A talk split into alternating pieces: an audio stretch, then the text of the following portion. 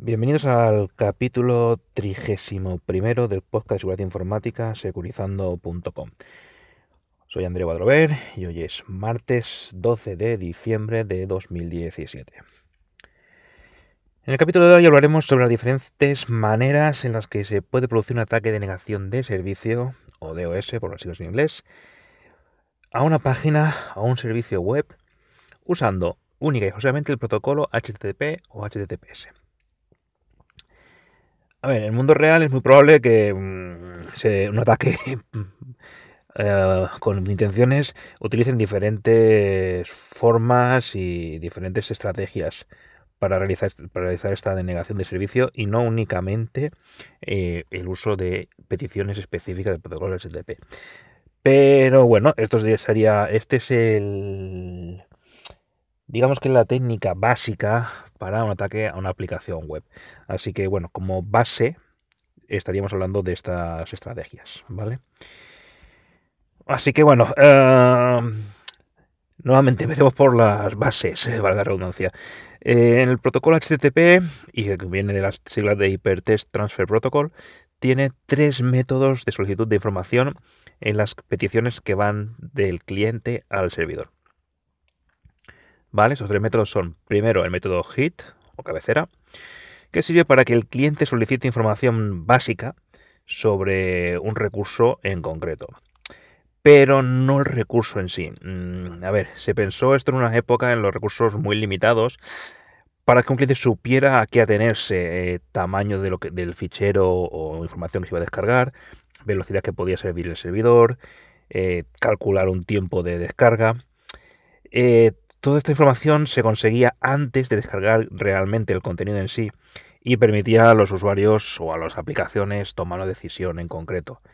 Eh, bueno, hoy en día eh, es el método menos usado ya que por suerte las líneas de, banda ancha eh, se han propagado y se han difundido de forma general y ya no es ya casi es complicado encontrar situaciones donde sea necesario hacer este, estos cálculos previos con tal de ahorrar ancho de banda, cosa que sí era necesario cuando nos conectábamos por modems, eh, etcétera.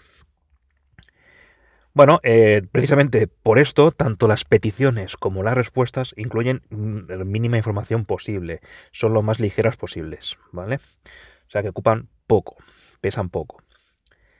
El siguiente método es el GET, que es el más habitual en la navegación de usuaria de, cualquier navegador normal y corriente. El cliente solicita un recurso mediante una petición eh, donde se indica el recurso en sí mismo, y la ubicación y bueno, lo, que se llama, lo que es la URL, el, el URI, y el servidor se lo entrega tal cual. El cliente envía una petición pequeña, que viene a ser más que nada una cadena de caracteres con el texto de, o sea, caracteres de texto, con la, el URI, o sea, el identificador único del recurso que está solicitando. Mientras que el servidor puede enviar una gran cantidad de información. Bien, cuando pedimos un texto web, pues descargamos una cierta cantidad de información. Si pedimos una imagen, un JPG, bajaremos más información. Si la imagen no está comprimida y es un bitmap, BMP, pues la información es mayor. Si nos queremos descargar un vídeo o un audio, como este podcast, la información es mayor. La información que descargamos es aún más, grande. La aparición de las aplicaciones web dinámicas ha hecho que las URLs, las peticiones se puedan añadir diferentes variables y parámetros que el servidor debe analizar y gestionar antes, para modificar su respuesta, o sea, antes de enviar la respuesta que espera el cliente.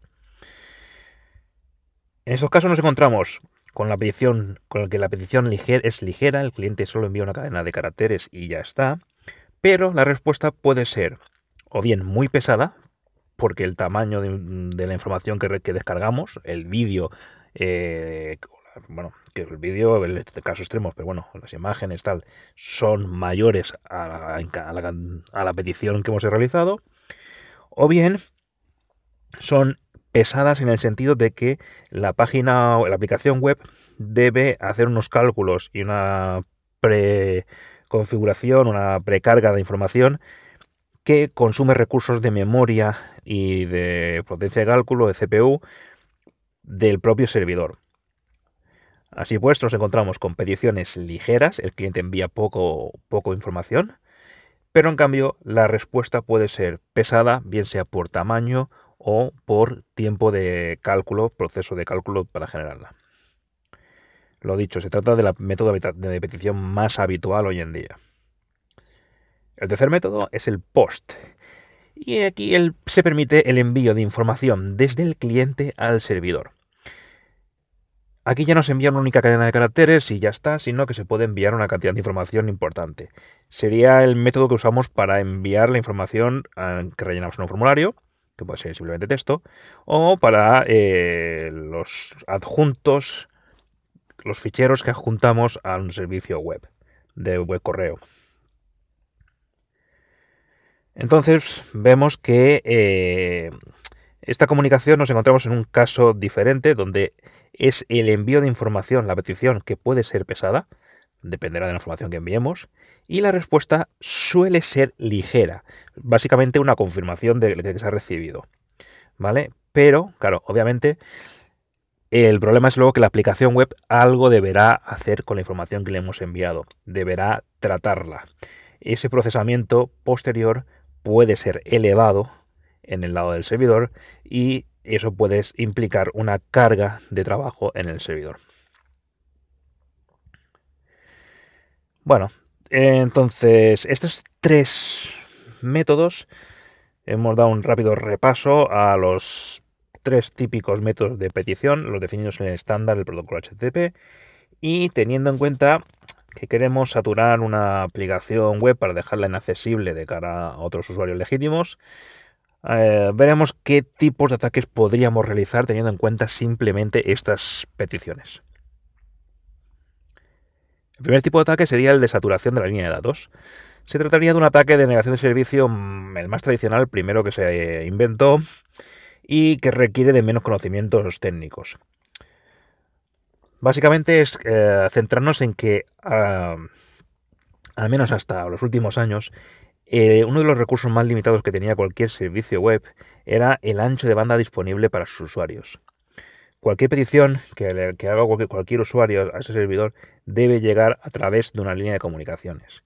Por lo que si se envían suficientes peticiones HTTP, bien sea por una gran cantidad o por un gran tamaño, bueno, eso si enviamos a peticiones pesadas, o bien peticiones ligeras, pero que generen una respuesta pesada. Podemos llegar a hacer que la línea de comunicaciones simplemente no dé abasto y saturarla. Tradicionalmente, lo que se solía hacer era lanzar múltiples conexiones de tipo POST con una gran cantidad de información, de tal forma que se pudiera saturar la conexión a Internet de los servidores. Es decir, eh, imaginemos un servidor donde se puede subir a juntar información eh, gráfica a un foro, pues empezar a enviar imágenes, cuanto más grande mejor, muchas de forma simultánea, hasta que simplemente la línea no dé más.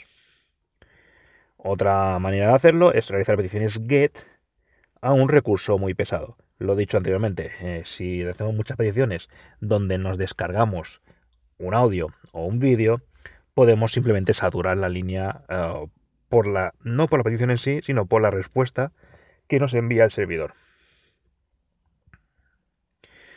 Vamos, se trata básicamente de atascar la tubería, la conexión a Internet de la aplicación web, a base de generar un gran volumen de tráfico, bien en la petición, bien en la respuesta por parte del servidor.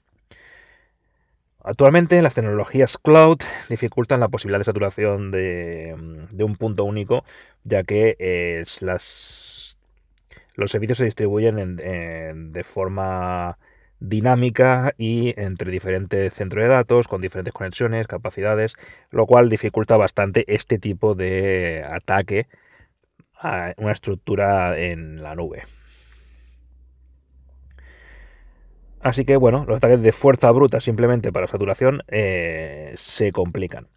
Además, eh, tenemos en cuenta que las aplicaciones web pueden disponer de sistemas de caché que distribuyan los elementos no dinámicos, los estáticos, de forma que eh, no se deban enviar 20 veces el mismo vídeo, sino una única vez y ya está. Con esto se aligera bastante la carga de la línea de datos y se facilita el uso. Bueno, vayamos al segundo tipo de ataque, sería el desataque por saturación de los propios servidores. Aquí vamos a cambiar el enfoque. Em, lo que vamos a intentar dejar inoperativo son los propios servidores web. No la línea de comunicaciones, sino los propios servidores. Para ello, pues bueno, haremos peticiones, ya sean con GET o con POST, que impliquen no una gran carga de tráfico, sino una gran carga de trabajo en el servidor. Se trata de dejar sin memoria o sin capacidad de cálculo a los propios servidores, de forma que no puedan responder a las peticiones legítimas. Quizás el ejemplo más típico sea el de los conversores de formato que hay online. Es decir, existen múltiples páginas donde tú le subes un archivo en formato archivo de audio en formato WAV y lo quieres convertir en MP3. Entonces envías tu archivo WAV mediante método POST y una vez subido, es el servidor el que hace un cálculo a posteriori para hacer la conversión de datos de WAV a MP3 para luego ya ser descargado. Esta conversión de formatos implica una potencia de cálculo y una, una reservas de memoria que al fin y al cabo son limitadas, con lo cual si conseguimos enviar múltiples peticiones de conversión de audio, podemos llegar a saturar el servicio. Lo dicho, este tipo de, ataque, bueno, pues ya no es un ataque de simplemente enviar mucha información y ya está, sino de buscar a que las peticiones que más potencia de cálculo necesite el servidor para aprovechar al máximo eh, las, peticiones que podamos realizar. Se trata ya, entonces ya hay que tener un poquito más de maña y analizar un poquito más el objetivo antes de lanzar cualquier ataque. Bueno, eh, las defensas posibles ante estos, ataques es bueno, pues el reparto de trabajo entre diferentes servidores web. Así, en lugar de tener un único servidor web que realiza una función, se suele tener una granja de servidores que se reparten el trabajo. Entonces, en lugar de tener un único servidor, tenemos dos, cuatro, ocho servidores de esta manera se consigue una mayor redundancia, para en caso de que haya un servidor, pues los demás siguen dando servicio, y al repartir la carga de trabajo se dificultan los ataques por saturación de los propios servidores. Además hay que tener en cuenta que eh, los proveedores cloud eh, nuevamente permiten la generación de nuevos servidores de forma automática en cuanto vea saturación del servicio. Es decir, imaginemos que tenemos un servicio en la nube que, que por defecto normalmente trabaja con tres servidores web dando el servicio, pero que detecta que hay más carga de lo habitual y simplemente genera un cuarto servidor. Si el cuarto servidor también se llena, genera un quinto servidor y así sucesivamente para dar servicio.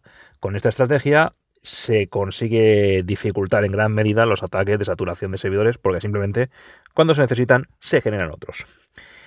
Ahora, eso sí, es posible que no tumbemos la aplicación web, pero que le salga por un pico importante a su dueño, ya que claro, estos, estos servidores que se crean por necesidad al final serán facturados, con lo que eh, puede que la aplicación web aguante el servicio, pero eh, no sea económicamente rentable. Precisamente por eso, para evitar eh, exageraciones y que un servicio normalmente trabaja con dos CPU, con dos procesadores y aguanta bien, pase a, usar 50 por un ataque, que después sean facturados, se suele poner una limitación a estos sistemas de crecimiento automático. Con lo cual, volvemos a mismo, si hay una limitación en el tope de máximos número de servidores, pongamos que normalmente tenemos dos, pues como mucho aceptaremos poner seis. Eh, pues si llegamos a saturar estos seis, pues sí conseguiríamos una denegación de servicio a los clientes legítimos. Así que, bueno, todo tiene ventajas e inconvenientes. Y el último tipo de ataque sería el ataque por saturación a las propias defensas. Vale, en este escenario ya no buscamos ni saturar la línea de comunicaciones, ni saturar los propios servidores de aplicación. Ya hemos visto que hay diferentes estrategias para, evitar estos problemas. Entonces lo que vamos a hacer es forzar que las propias defensas antidenegación, bien sea los anti-DDoS o los IPS, agraven el problema o, si nos interesa, enmascaren un verdadero ataque que, eh, que queramos colar. Bien, como hemos visto, los sistemas IP se analizan el tráfico HTTP que debe mantener una serie de sesiones para confirmar el correcto funcionamiento tanto del protocolo como de la aplicación y que el tráfico realmente sea legítimo. Por lo tanto, el hecho de tener que almacenar esta información implica el uso de memoria, con lo cual es posible llegar a saturarlos. Cuando un IPS es saturado, porque no puede gestionar todo el tráfico que está viendo, eh, tiene dos estrategias posibles. Por un lado, bloquear de todo el tráfico web. Simplemente no puedo ver lo que pasa, me está sobresaturando, lo corto. Lo cual nos genera una denegación de servicio autoinfligida por nuestras propias defensas. Es un poco contra, contraproducente. O bien se activa un modo pasivo donde el sistema simplemente deja analizar el tráfico y lo deja pasar. Así, bueno, pues si no puedo gestionarlo, pues bueno, pues no, mala suerte, cierre los ojos y que pase el que quiera y ya, y ya veremos.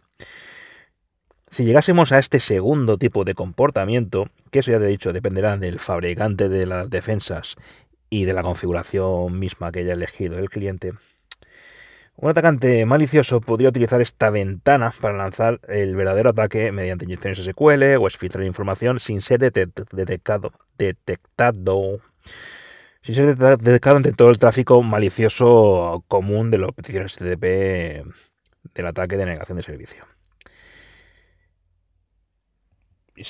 Además, hay que tener en cuenta que hoy en día todo el mundo está trabajando con HTTPS, es decir, el tráfico cifrado, lo cual implica que los, los sistemas IPS deban hacer un doble trabajo de cifrado descifrado para poder analizar el tráfico. Ese doble trabajo implica más carga de, procesamiento, más memoria, con lo que eh, se facilita llegar antes al umbral de no, de no control. Bueno, lo dicho, para evitar estas estrategias, los IPS y tal pueden delegar la función de cifrado a un, segundo equipo, eh, permiten activar o no las firmas de, de, bloqueo de forma dinámica y bueno, hay una serie de estrategias para evitar llegar a estos puntos. Pero bueno, en cualquier caso las máquinas son finitas y es posible llegar al punto de saturación donde las dos estrategias disponibles son o bien cortamos esto completamente, lo cual nos genera un auto un autobloqueo, una autodenegación de servicio, o bien eh, mm, se pone el sistema en modo pasivo y deja pasar todo el tráfico sin poder analizar. Bueno, eh, como hemos visto, hemos visto tres posibles situaciones, los tres posibles ataques más comunes, más básicos eh, que se pueden hacer mediante el protocolo HTTP. La realidad es que es difícil que se produzca un ataque HTTP puro, lo que hemos explicado hoy, eh, ya que bueno, generalmente el atacante intenta combinar otras técnicas bien sea, fragmentación o repetición de paquetes, malformación de los paquetes para errores de cálculos de CRC, cancelación a medias del tráfico, envío de cifrados inválidos que obliguen a la recálculos de, claves. Mm, también se intenta meter otro tipo de, de efectos eh, usando protocolos adicionales como pueden ser DNS, ICMP, etcétera, que, que añadan carga adicional a esas defensas y que enmascaren el, el, ataque real, si es que estamos haciendo un ataque, enmascarando un ataque trasero más importante, o bien simplemente el, mero hecho de generar más y más trabajo a los sistemas de defensa, pues los, los, llegue, los lleve antes al punto de, de saturación. Bueno, eh, bueno, como es lógico, estos ataques se pueden realizar teóricamente, se pueden realizar desde un único punto de origen, o bien, que es lo más común y lo más habitual, eh, desde múltiples orígenes, lo que viene siendo ataque distribuido.